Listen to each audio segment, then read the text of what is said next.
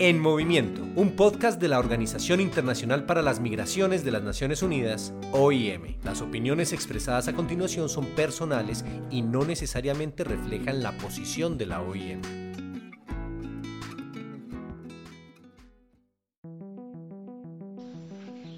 Sí, COVID de hecho eh, es una crisis un poco peculiar. Eh, es una crisis de salud eh, que está teniendo impactos directos e indirectos a nivel mm, verdaderamente global, pero también es una crisis económica eh, y es una crisis de, migración global. Em, en desastres, conflictos y otras crisis pasadas, no nosotros hemos visto que los migrantes a menudo se encuentran entre las personas más vulnerables. Pero em, en el contexto de COVID están siendo afectados particularmente. Cada año, las tensiones ambientales llevan a millones de personas en todo el mundo a tomar la decisión de migrar. Sin embargo, como ocurre con otros factores, los movimientos relacionados con las tensiones ambientales se han reducido en gran medida a raíz de las restricciones a la movilidad impuestas por los gobiernos en respuesta a la COVID-19. Bienvenidas y bienvenidos a un nuevo episodio del podcast En Movimiento, hoy sobre implicaciones de la COVID-19 en las personas que migran por razones ambientales. Yo soy Ángela Alarcón, encargada de contenidos digitales de la Oficina Regional de la OIM para Centroamérica, Norteamérica y el Caribe.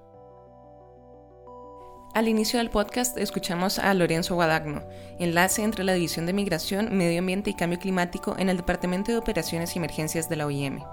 Antes de entrar en su especialidad, le pedimos que nos diera un poco de contexto sobre por qué las personas migrantes, aunque no sean migrantes ambientales, pueden ser más vulnerables frente al impacto de la pandemia.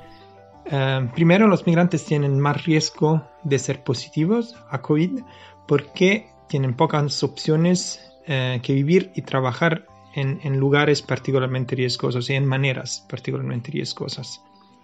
En segundo lugar, eh, los migrantes a menudo no reciben atención médica adecuada y oportuna. Y en tercer lugar, se encuentran entre los que sufren las peores consecuencias económicas de la crisis Ah, porque son despedidos en primero, porque tienen un acceso muy limitado a, los sistemas de asistencia pública. Retomemos. Trabajos riesgosos, falta de atención médica y consecuencias económicas. ¿Qué otras razones? Cuarto, los migrantes eh, en situaciones de crisis y también en el contexto de, COVID se convierten en, chivos expiatorios y, son ah, objetos de em, actos de xenofobia. Y por último, eh, los migrantes en el contexto de COVID se, ven particularmente afectados por las fronteras cerradas y los bloqueos en, los países. Eh, tenemos testimonianzas de eh, migrantes varados, migrantes que están atrapados en el tránsito o que no pueden migrar, no pueden moverse donde planeaban ir. Em, y, tenemos siempre que tener en cuenta que si los migrantes sufren particularmente, sus familias y, tal vez sus comunidades también sufren. Entonces, los impactos sobre los migrantes son impactos que son, no son simplemente individuales, pero son de comunidad y de sociedad enteras. Bien, ahora, en este contexto de vulnerabilidad de personas migrantes hay particularidades, y las personas que migran por razones ambientales enfrentan retos específicos. Empecemos por la situación ambiental actual. Mucho se ha hablado sobre cómo por la falta de personas en el espacio público, la naturaleza ha ido recuperando sus espacios, así como ha habido la mayor reducción de CO2 en muchos años. Pero ¿hay realmente un impacto positivo en la calidad del medio ambiente como consecuencia de la pandemia y sobre todo uno que se pueda mantener en el tiempo? Lamentablemente no lo creo. Ya hemos visto cómo las emisiones de carbono se han recuperado después de, haber bajado en consecuencia de COVID. Y de hecho acabamos de alcanzar un nuevo alto nivel de concentración de CO2 en la atmósfera. Em, yo creo que existen riesgos significativos en esta situación. Primero, que el cambio climático y la degradación de los ecosistemas eh, se vuelvan en unas prioridades bajas, em, ya que los países se centran eh, en la recuperación económica después de esta, de esta crisis. En segundo lugar, creo que colectivamente podemos tener la percepción de que mm, para reducir nuestros impactos colectivos en el medio ambiente, necesitamos sufrir consecuencias sociales y económicas catastróficas.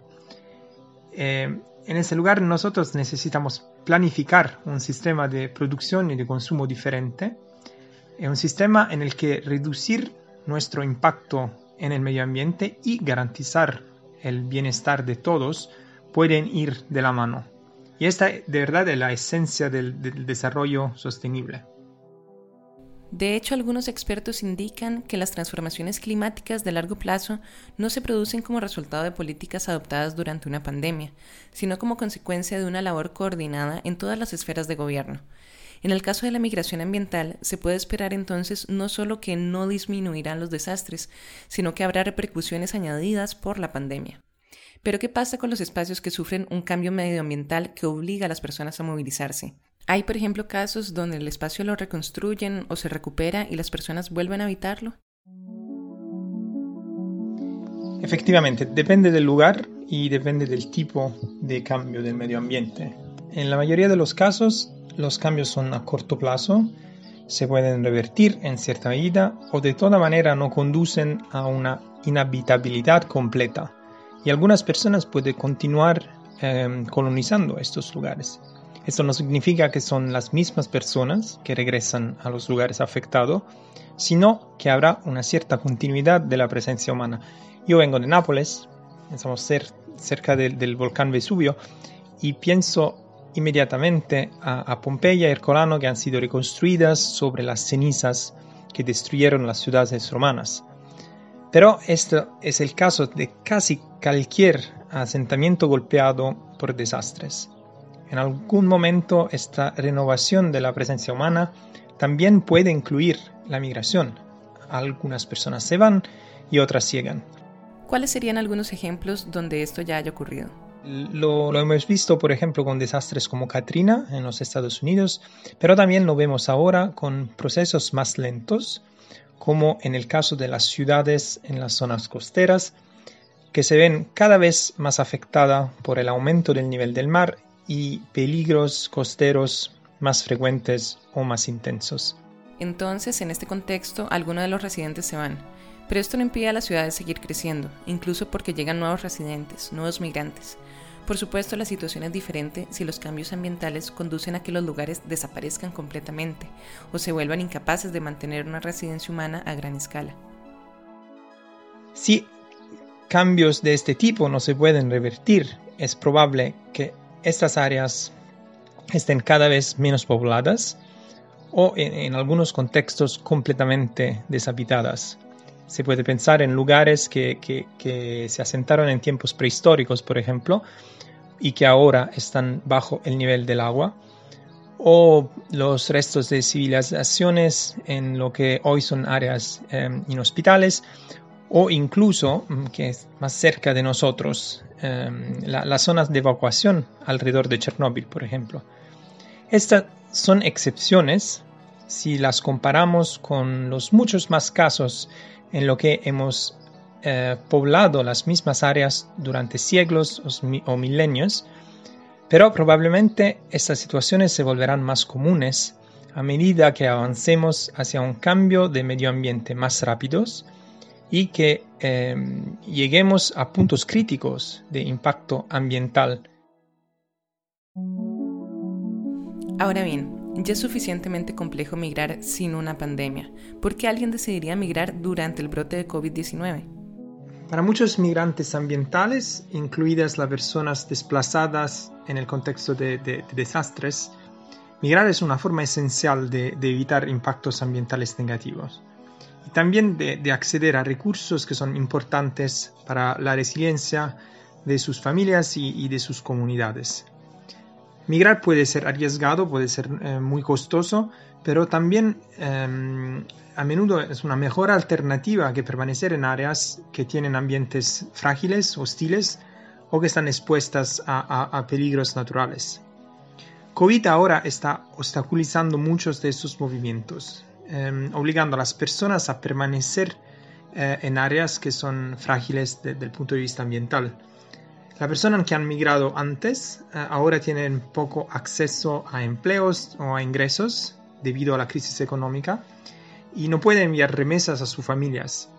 Y muchos de los que han migrado no tienen otra alternativa para regresar a sus comunidades de origen, en áreas donde nuevamente serán puestos en, situaciones de riesgo ah, ambiental. De hecho, los bloqueos y cierres de frontera en respuesta a epidemias y pandemias como la COVID-19 pueden dificultar la capacidad de las personas de escapar del peligro, y por eso es tan importante que los países se preparen para posibles riesgos ambientales e implementen medidas de reducción de riesgos, especialmente en regiones que son vulnerables a amenazas recurrentes como huracanes, inundaciones y deslizamientos de tierra, pues si se llegaran a producir desastres como tifones, terremotos o incendios forestales durante la pandemia de la COVID-19, las restricciones a la movilidad socavarían la eficiencia en la prestación de asistencia de emergencia. Por ejemplo, las restricciones de movilidad durante la respuesta pandémica crean aún más desafíos logísticos para la entrega de ayuda y asistencia médica en áreas que a menudo ya enfrentan problemas de acceso limitado a servicios y recursos básicos. ¿Qué retos han enfrentado las organizaciones de asistencia y cooperación para atender las necesidades de las personas migrantes ambientales durante el contexto de la pandemia? Para muchos migrantes y muchas personas desplazadas, la pandemia se ha traducido en un riesgo mayor en los campamentos de tránsito y los sitios de desplazamiento. E, esos lugares son espacios particularmente en riesgo en el contexto de crisis de salud debido a la alta concentración de personas y el acceso limitado a los servicios. Muchos actores que se ocupan de, brindar servicios en estos lugares han tenido que desarrollar nuevos programas de sensibilización de capacitación de la población y han tenido que establecer instalaciones de higiene, de prevención, sistemas de tracing y eh, áreas de aislamiento en lugares donde toda mm, asistencia ya es bastante eh, un desafío. Además, las personas desplazadas pueden permanecer en albergues, en campamentos o con familias y parientes a veces durante años. En todas estas situaciones pueden ser más susceptibles a las enfermedades, incluida la COVID-19, debido al hacinamiento, la falta de higiene y la falta de acceso a información y servicios de salud. En algunos países, estos espacios se han protegido cerrándolos completamente, lo que ha dificultado aún más las condiciones de vida dentro de los sitios. En algunos casos, debido al cerrarse de estos, de sitios, los migrantes han huido por temor a ser arrestados. Por otro lado, COVID ha desarrollado la prestación de asistencia en muchos países. Los bloqueos y las restricciones de movimiento han limitado la capacidad del personal de asistencia para proporcionar servicios.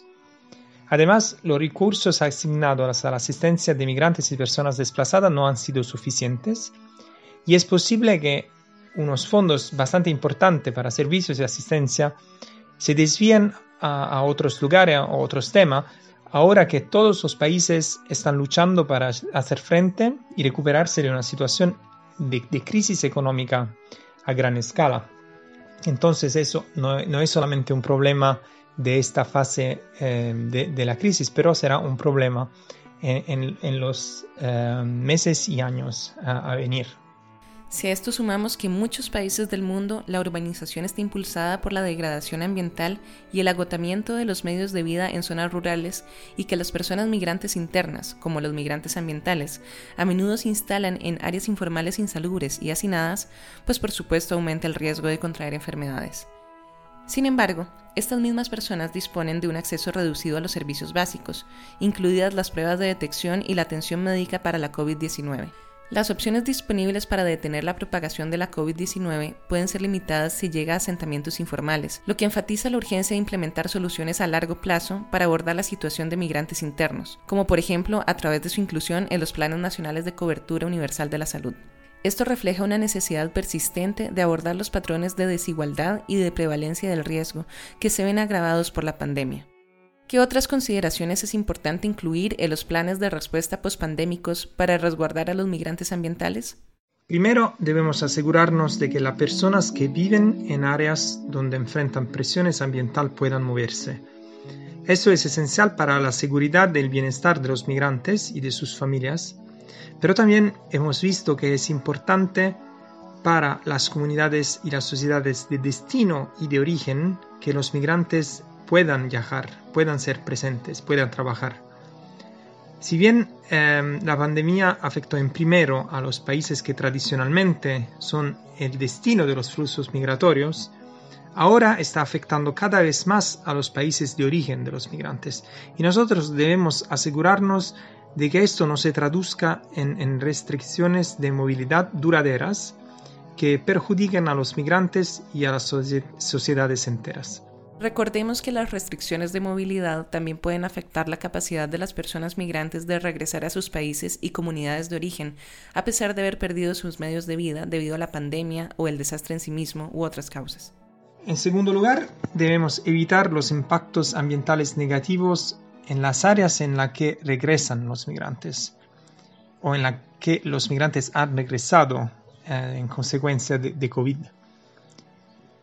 Estos retornos repentinos y, masivos ejercen presiones sobre los recursos naturales y nosotros tenemos que apoyar a esas personas para que puedan establecer medios de vida que sean ambientalmente sostenibles.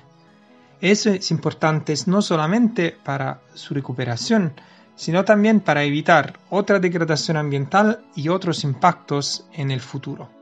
Este tipo de temor ya se ha visto en otros momentos de la historia en algunos lugares, por ejemplo cuando en Colombia se concretó el Acuerdo por la Paz y las guerrillas abandonaron las montañas. Cito a continuación un extracto de un artículo de The Guardian. Aunque el conflicto ha contribuido a la deforestación y la destrucción de ecosistemas, también ha limitado la explotación de recursos como la madera, minería y agronegocios en varias áreas rurales y de difícil acceso, muchas de las cuales son caracterizadas por una alta biodiversidad. En otras partes del mundo, la migración interna post-conflicto ha llevado una mayor presión sobre los recursos naturales y en muchos casos un incremento en la deforestación. Cierro comillas. Y volviendo a los planes de respuesta pospandémicos, Tercero, necesitamos em, como crear conciencia sobre COVID y sobre los otros riesgos para la salud en todo el trabajo para prevenir y manejar desastres. En, particular, debemos considerar que nosotros vamos a tener migración ambiental y, desplazamiento eh, en el contexto de desastres, pero con una pandemia en curso. Con la llegada de la temporada de huracanes y con otros desastres que potencialmente pueden resultar en la evacuación de, la población, debemos estar preparados para gestionar juntos estos riesgos, los riesgos para la salud y el riesgo de desastres, a través de enfoques eh, integrales de, preparación y, de respuesta. Ya lo, hemos visto en, países de todo el mundo, en India, en Burundi, eh, en Bangladesh y en, las islas del Pacífico y será esencial si no queremos dar un paso adelante y dos pasos atrás en todo ese proceso de recuperación. Podemos prepararnos para temporadas de, huracanes, por ejemplo, pero tenemos que hacerlo ahora con COVID, em, con la perspectiva del COVID también. Bueno, esto del lado de las organizaciones y los gobiernos, pero desde el lado de la ciudadanía, ¿qué acciones y actitudes se deben cambiar para disminuir las posibilidades de transmisión de enfermedades zoonóticas, es decir, de animales humanos, como lo es la COVID-19, así como para reducir el impacto ambiental? Inmediatamente se, puede pensar eh, en cambiar nuestros hábitos. Por lo menos para la mayoría de las personas que viven en países de nivel económico medio y alto, esto significa comer menos carnes, menos huevos, menos productos lácteos. Si no significa volverse necesariamente vegano, pero por lo menos reducir el consumo y cambiar a los tipos de carne con carne con menor impacto ambiental. Debe destacarse que, esto, esta reducción del consumo de carne, es más prioritaria en los países ricos que en las áreas donde eh, concretamente emergen la zoonosis. De hecho, de acuerdo con ONU Medio Ambiente, y aquí abro comillas, la huella de gases de efecto invernadero de la agricultura animal rivaliza con la de todos los automóviles, camiones, autobuses, barcos, aviones y cohetes combinados. Cierro comillas. Aunado a esto, Lorenzo señala que es realmente importante que no consideremos estos problemas de medio ambiente en forma aislada y que pensemos en nuestro impacto ambiental de manera integral en todas las consecuencias que nuestra presencia y nuestras acciones producen en los ecosistemas, como son el cambio climático, la pérdida de la biodiversidad y las emisiones de otros contaminantes. La, hoja de ruta, decimos, para, para los individuos es bastante clara. Tenemos que consumir menos, volar menos, usar menos energía, comprar menos, tener menos hijos e invertir nuestros ahorros de manera más eh, sostenible. Pero las acciones individuales son solamente una parte de, esta, de, la solución y, y, no es mm, probable que conduzcan a un cambio sostenible y socialmente aceptable si no van acompañadas de medidas más sistémicas, entonces necesitamos tener un sistema más justo dentro y entre los países e, e, en el cual la, riqueza no esté tan concentrada y los servicios esenciales y el acceso a las oportunidades básicas estén garantizados para todos. Entonces, objetivos ambientales y sociales van juntos eh, y requieren un cambio rápido de paradigma. Actualmente, el trabajo para reducir el impacto ambiental y apoyar a las personas más afectadas, como quienes se ven en la necesidad de migrar por motivos ambientales, es arduo. Pero las proyecciones sobre el futuro a corto, mediano o largo plazo de los migrantes ambientales requieren una respuesta aún más fuerte. Hemos tratado de estimar el número de migrantes ambientales durante décadas. A medida que avanza nuestra comprensión de las dinámicas de migración, de población y los escenarios ambientales, eh, tenemos proyecciones más precisas. Las últimas cifras disponibles consideran diferentes escenarios, diferentes advertencias y describen claramente em, sus limitaciones. Probablemente eh, la última cifra disponible a nivel global eh, proviene del informe Gran Suel del Banco Mundial, que indica que sin una acción climática urgente, la África subsahariana el Asia del Sur y Latinoamérica podrían ver a más de 140 millones de personas moverse eh, dentro de sus fronteras em, hasta el, 2050.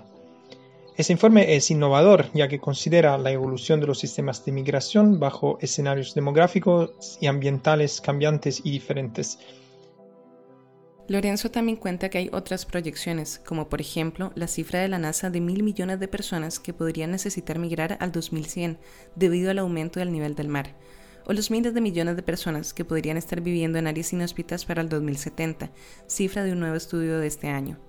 Sin embargo, estas proyecciones funcionan mejor para estimar cuántas personas correrán el riesgo de sufrir impactos ambientales que indicar una tendencia real de migración o de desplazamiento.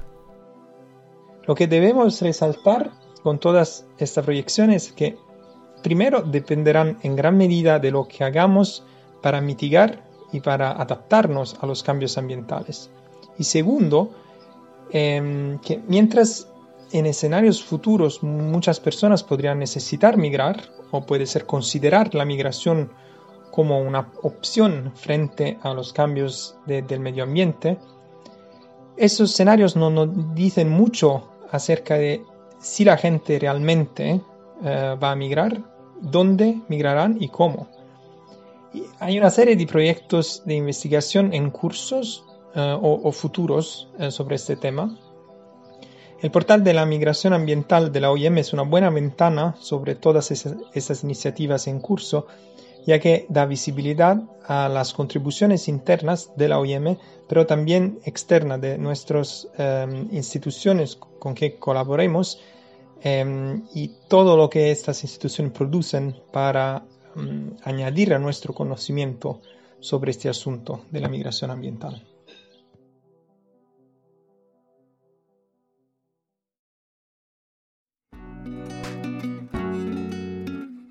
Gracias por escuchar el podcast En Movimiento de la Organización Internacional para las Migraciones de las Naciones Unidas, OIM. Pronto regresaremos con una nueva edición. Para más información sobre migración en Centroamérica, Norteamérica y el Caribe, le invitamos a visitar www.rosanjose.iom.int o a seguirnos en nuestras redes sociales.